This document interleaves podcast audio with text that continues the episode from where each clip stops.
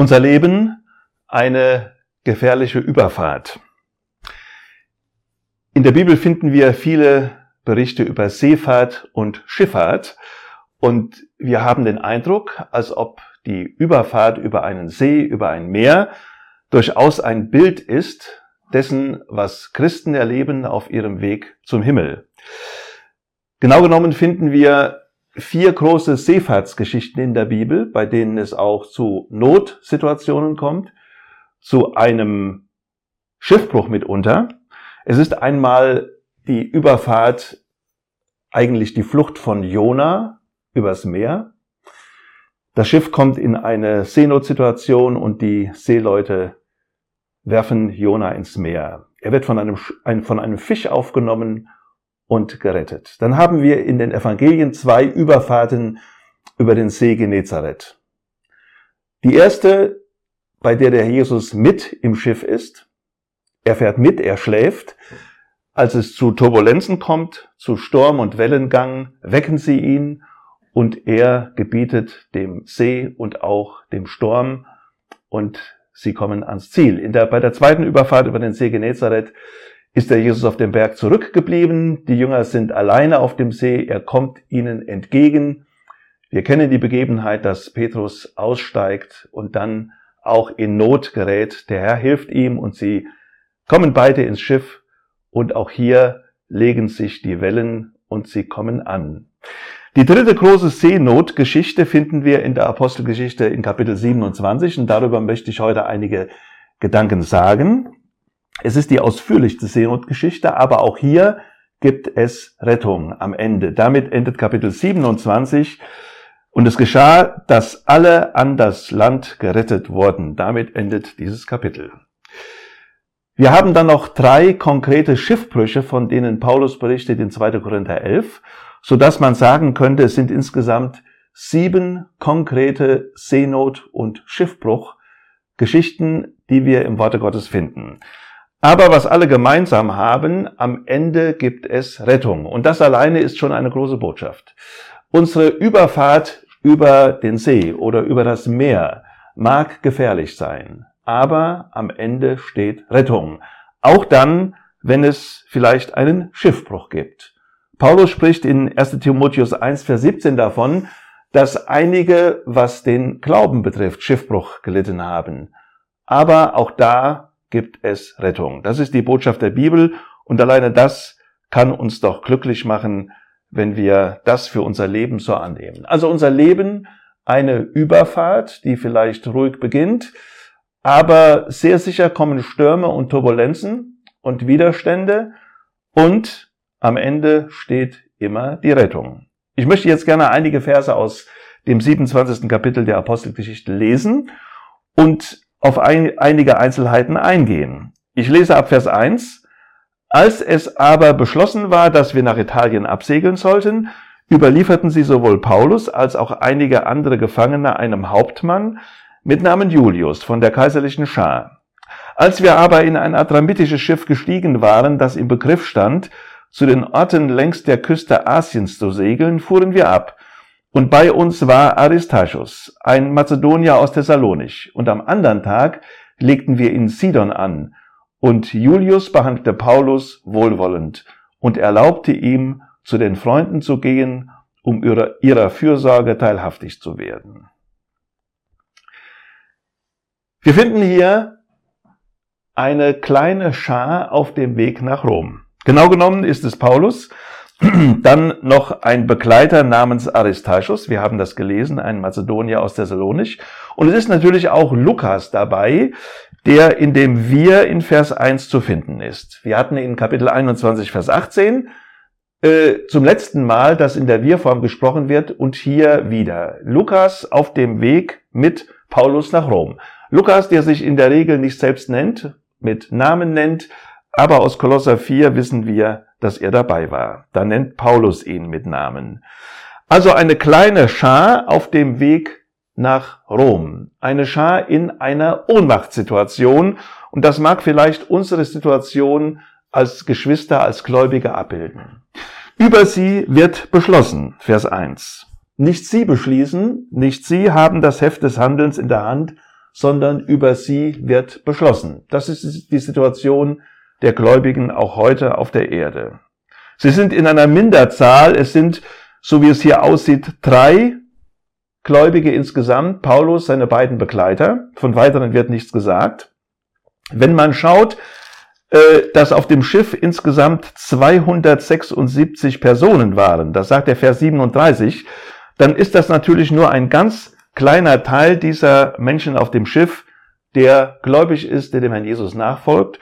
Es sind ein wenig mehr als ein Prozent. Vielleicht bildet das eine Situation ab, in der auch wir uns befinden. Wir sind auch als Christen in einer Minderzahl in dieser Welt. Wir sind auch in einer Ohnmachtssituation und wir haben eine gefährliche Überfahrt zu bestehen. Das haben wir alles schon vor Augen gehabt. Aber es ist sehr schön zu sehen, dass in diesem Kapitel gezeigt wird, wie wichtig diese drei Personen für den großen Gott sind. Sie werden namentlich erwähnt. Paulus und Aristarchus und eben Lukas, der hier nicht erwähnt wird, den wir aber kennen. Diese drei Personen sind dem großen Gott wichtig. Er nennt sie mit Namen, er kennt sie. Es ist auffallend, dass in diesem Abschnitt, den wir ja nur zum Teil gelesen haben, ein anderer wichtiger Mann vorkommt, der namentlich nicht erwähnt wird. Das ist Nero. Nero der Kaiser. Er war damals Kaiser in Rom, sicherlich einer der bekanntesten Kaiser überhaupt.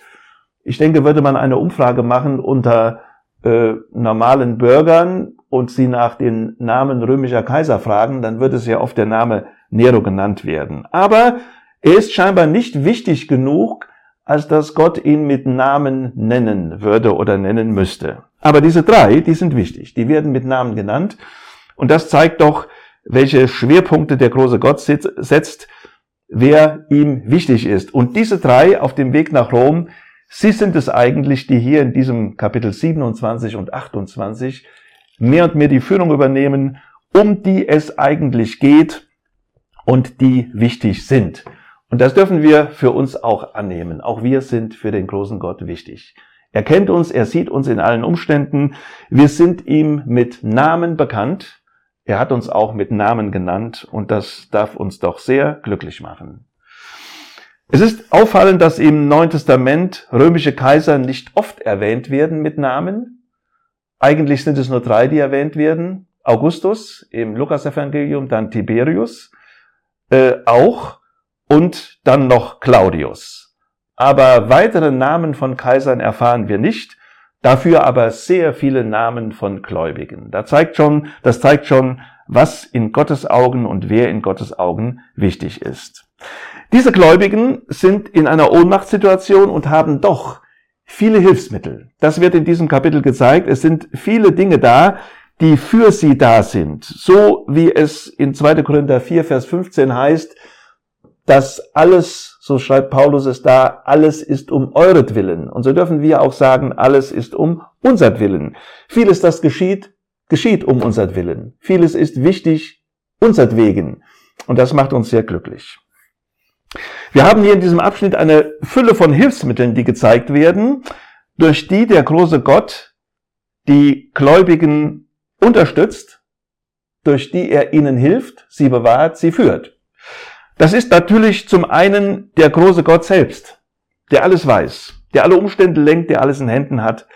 Und in diesem Abschnitt, in diesem Kapitel werden eine Fülle von Details, von Einzelheiten genannt, äh, die zeigen, dass er alles kennt, jede Einzelheit des Lebens und der Umstände der Gläubigen.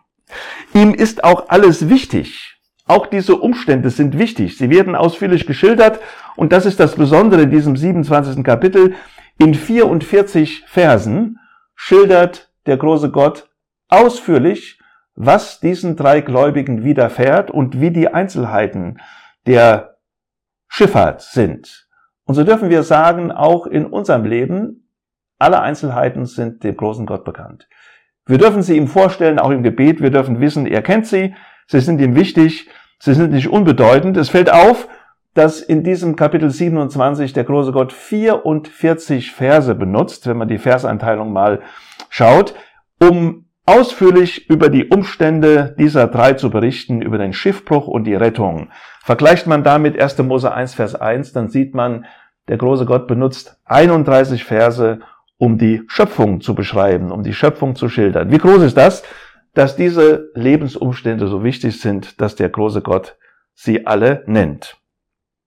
Er ist auch der, der Menschen lenkt. Auch das wird hier gezeigt. Er, er führt es, dass ein Hauptmann mit Namen Julius hier der Verantwortliche ist, der gewisse ein Wohlwollen hat, der Paulus hilft, der ihn wohlwollend behandelt, das haben wir in Vers 3 gelesen, ihm erlaubt, zu den Freunden zu gehen.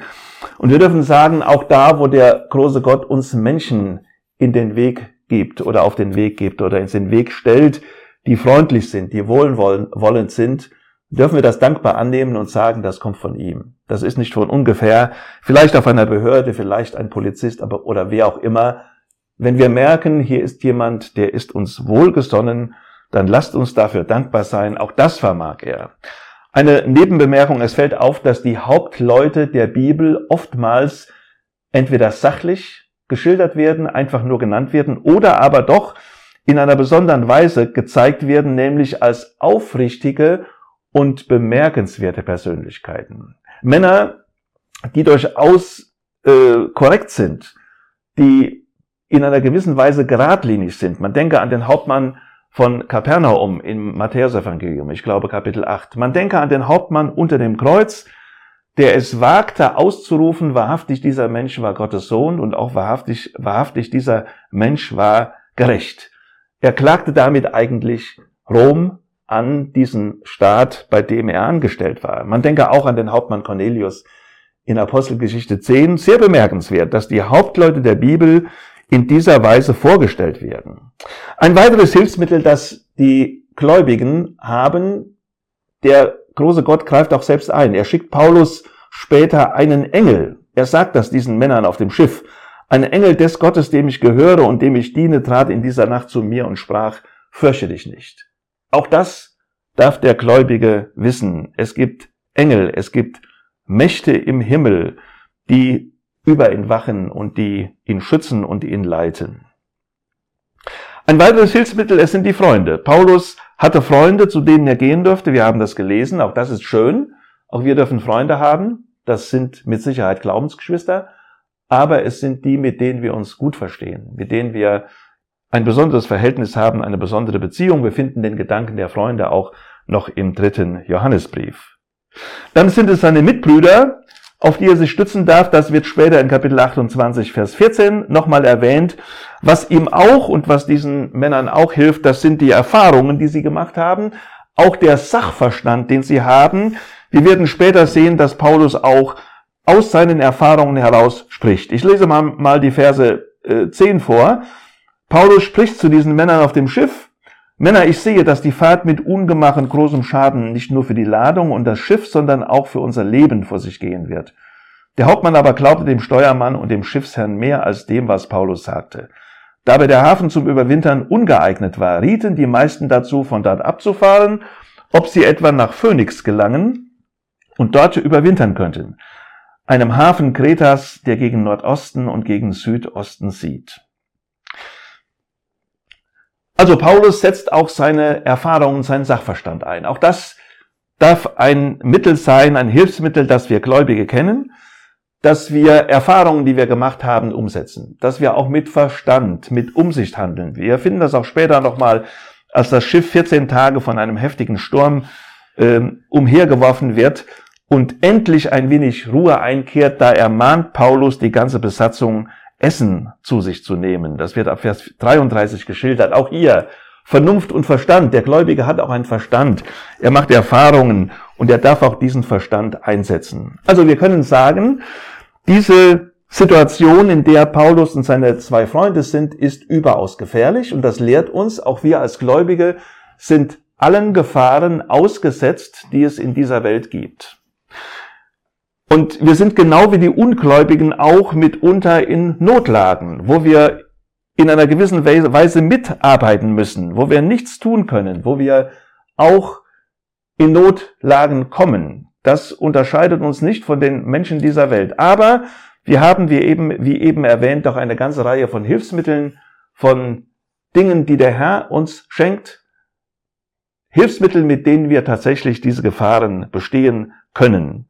Und wir dürfen sagen, diese drei Gläubigen in einer Ohnmachtssituation, ich wiederhole das nochmal, über die beschlossen wurde, denken wir nochmal daran, dass es bei uns auch so ist. Über uns wird mitunter auch beschlossen. Es werden Gesetze gemacht, es werden Verordnungen aufgestellt, die wir auch nicht abändern können. Diese drei haben aber doch alles, um ans Ziel zu kommen. Sie haben Gott an ihrer Seite, sie werden von ihm geleitet und geführt und im Lauf dieses Kapitel 27 sehen wir dann, wie Paulus mehr und mehr auch in dieser Gruppe von Menschen auf dem Schiff eine gewisse Führung übernimmt.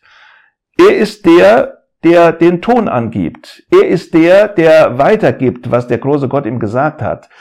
Und er ist auch derjenige, der Rettung geben kann. Das sagt er sehr deutlich. Und ich denke, das lässt uns auch an uns denken. Das ist unsere Situation in dieser Welt. Eine gefährliche Überfahrt, ganz und gar oft von äh, Menschen abhängig. Und es sind auch Menschen, das haben wir gelesen in den Versen ab Vers 10, die durchaus nicht wohlgesonnen sind, jedenfalls nicht alle. Dieser Ratschluss von Paulus, Ratschlag von Paulus zu bleiben und nicht weiterzufahren, wird nicht angenommen. Es gibt hier Leute, das wird beschrieben, die sind anderer Meinung. Der Hauptmann aber glaubte dem Steuermann und dem Schiffsherrn mehr als dem, was Paulus sagte. Es gibt einen Steuermann, einen Schiffsherrn, es gibt Menschen mit einer gewissen Funktion, einer gewissen Stellung, vielleicht auch Spezialisten, die widersprechen. Die sehen die Dinge anders, als Paulus es sieht. Und Paulus kann es nicht ändern. Es wird gesagt, die meisten rieten dazu, von dort abzufahren. Die Anmerkung sagt, die meisten fassten den Beschluss. Das heißt, es gibt Mehrheitsbeschlüsse gegen diese drei Gläubigen. Sie können sich allein von ihrer Anzahl nicht durchsetzen. Auch das mag unsere Situation sein. Und doch werden sie es sein, die letztendlich dafür sorgen, dass Rettung kommt. Sie sind es, auf denen das Auge Gottes ruht. Sie sind es, die wichtig sind in den Augen Gottes. Von ihnen geht die Rettung aus. Und sie haben alles, um ans Ziel zu kommen. Gott hat ihnen alles gegeben. Und sie erreichen das Ziel auch mit den anderen, die sich ihnen anschließen. Das ist eine große, wunderbare Botschaft.